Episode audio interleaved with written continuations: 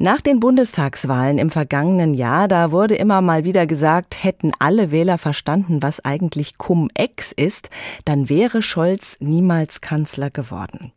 Gerhard Schick war mal grünen Finanzpolitiker, heute ist er Vorstand der überparteilichen Bürgerbewegung Finanzwende. Herr Schick, viele verstehen Cum-Ex nicht. Können Sie uns einfach erklären, wie hat dieses Cum-Ex-System funktioniert? Cum-Ex ist einer der größten Fälle von Finanzkriminalität, die wir in Deutschland äh, bisher erlebt haben. Vielleicht der größte Steuerskandal. Und es geht darum, dass mehrere Banken und Fonds im Zusammenspiel Aktien um den Stichtag herum, an dem die Dividende, also der Ertrag der Aktie an die Aktionäre ausgeschüttet wird, so im Kreis drehen, dass es praktisch ein Verwirrspiel ist. Und am Ende haben mehrere Akteure eine Bescheinigung in der Hand, die sagt, es ist Steuer abgeführt worden, obwohl nur einmal Steuer abgeführt worden ist.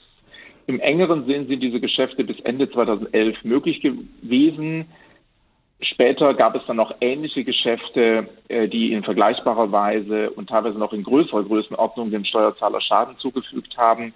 Bei Cum-Ex im engeren Sinne gehen wir von mindestens 10 Milliarden Euro äh, an Schaden aus der uns da äh, entstanden ist. Sich Steuern zurückzahlen zu lassen, die man gar nicht bezahlt hatte, da steckt ja eine Menge krimineller Energie dahinter, auch wenn es lange nicht explizit verboten war.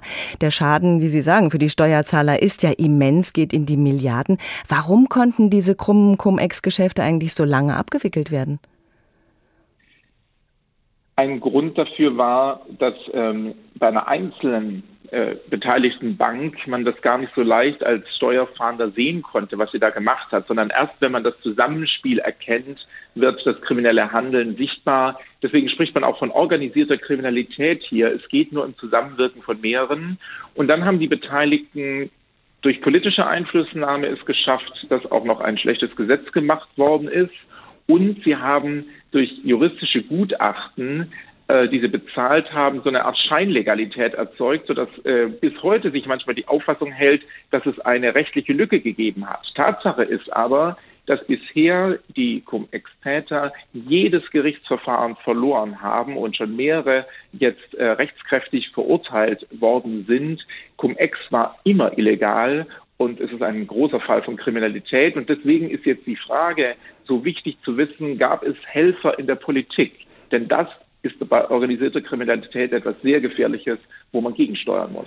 Olaf Scholz war ja auch Finanzminister und er war eben davor regierender Bürgermeister in Hamburg, äh, in Warburg. Und für wie wahrscheinlich halten Sie es, dass der regierende Bürgermeister einer Stadt nicht involviert war, wenn eine örtliche Bank 47 Millionen Euro geschenkt bekommt von den Finanzbehörden? Also er war insofern ja auf jeden Fall involviert. Das ist ja auch inzwischen äh, von ihm zugegeben, nachdem es vorher in der Presse war, dass er sich mehrfach mit äh, den Chefs der Bank ähm, getroffen hat. Auch ein Telefonat ist inzwischen zugegeben worden.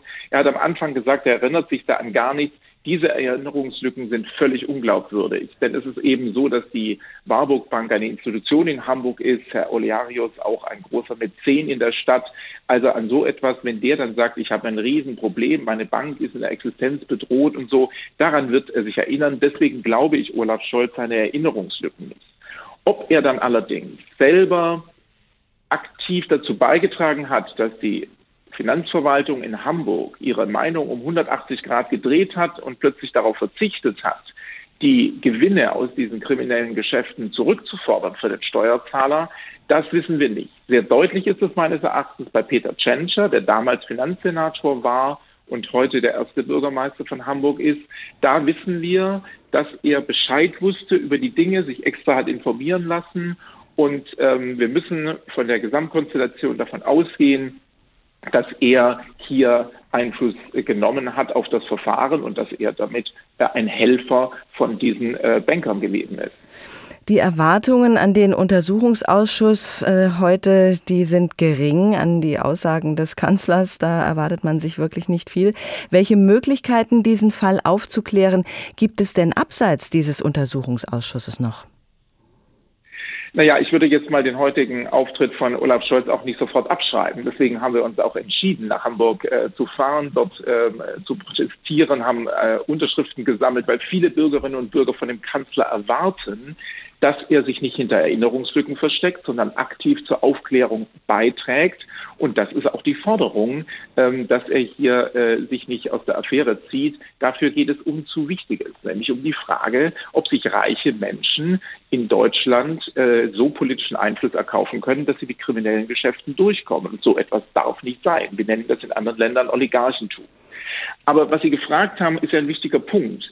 Deswegen ist meine Einschätzung auch mit der heutigen Anhörung nicht äh, die Sache vorbei, sondern es wird sicher noch mal weiteren äh, Auftritt von Olaf Scholz äh, vor diesem Untersuchungsausschuss geben und das Thema weitergehen, denn die Staatsanwaltschaft ermittelt weiter, bisher gegen die Finanzbeamtin und den früheren SPD-Abgeordneten Johannes Kars und natürlich auch weiter gegen äh, Banker, Herr Oliarius, der Chef der Warburg Bank, ähm, wird äh, wahrscheinlich demnächst vor Gericht stehen und äh, so geht es also noch weiter. Und ich rechne damit, dass wir zusätzliche Erkenntnisse nicht nur durch die weitere Arbeit des Untersuchungsausschusses, sondern auch durch die staatsanwaltschaftlichen Ermittlungen haben werden.